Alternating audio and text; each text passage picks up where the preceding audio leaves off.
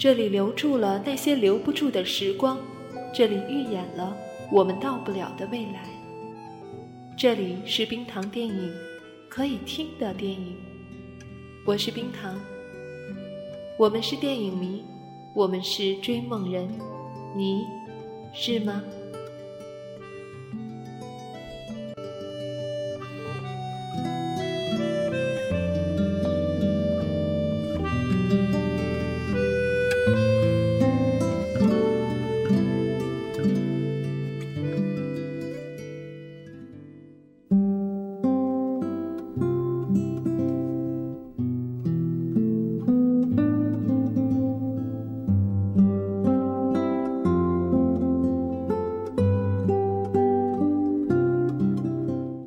七月三日，星期日，闷热，多云。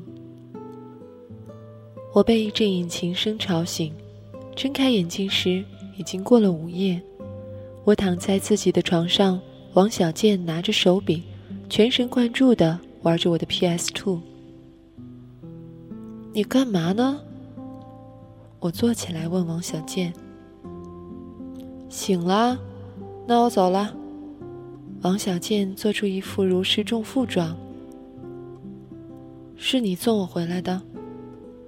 对，我一直看热闹，然后跟着一起来了。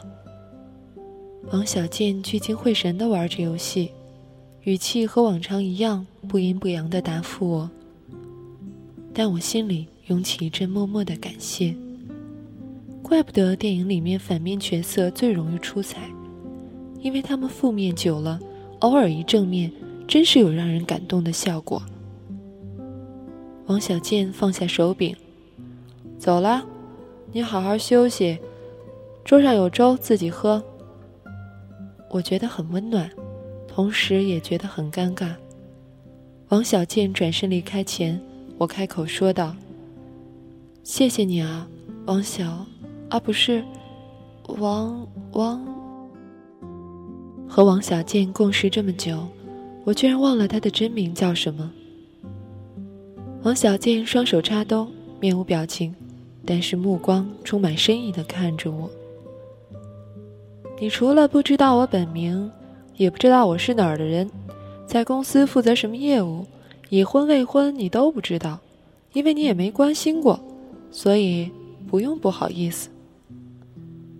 他说的对。我从来都没关心过，就坐在我身边十米范围内，日日朝夕相处的这个人。我突然有一种感觉，现在的糟糕处境都是我应得的，是我那张布满漏洞的人际关系网中一段段的漠视带来的后果。王小贱拉开门，留下了一个默默谴责我的背影。可是。我知道你的性取向。我几乎要脱口而出，但是理智最终遏制了我。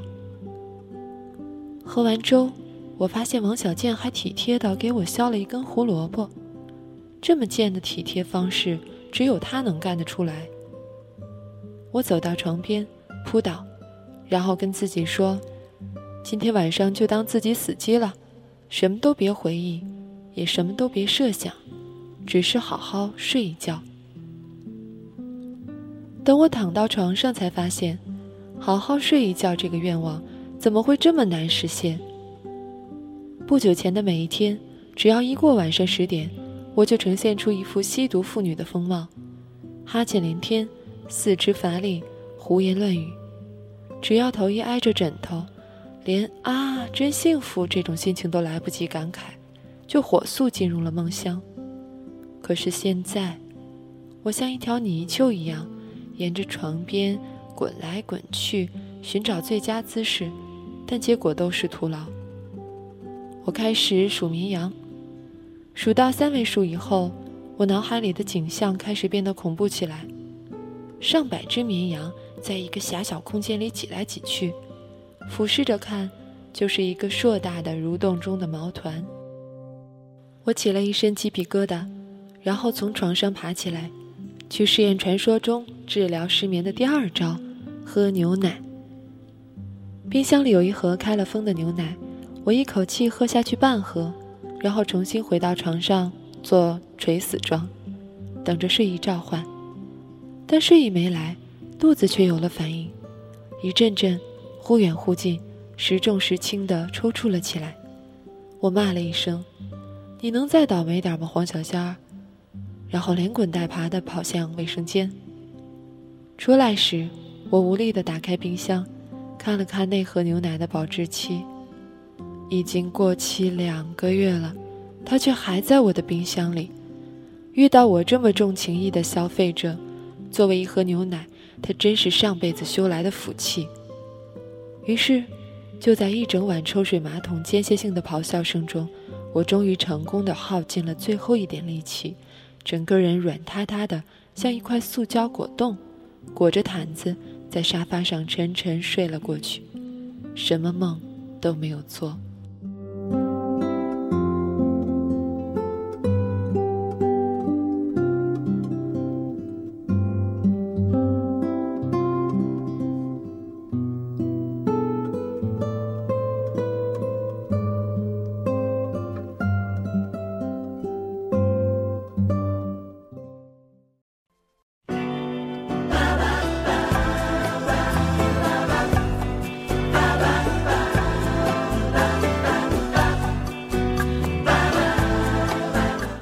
如果你喜欢冰糖的节目，欢迎关注冰糖电影的微信公众账号。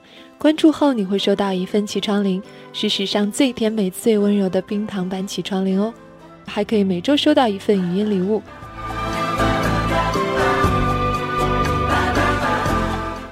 关注的方法如下：进入微信通讯录，点击右上角加号，进入添加朋友的页面，最下方有个查找公众账号。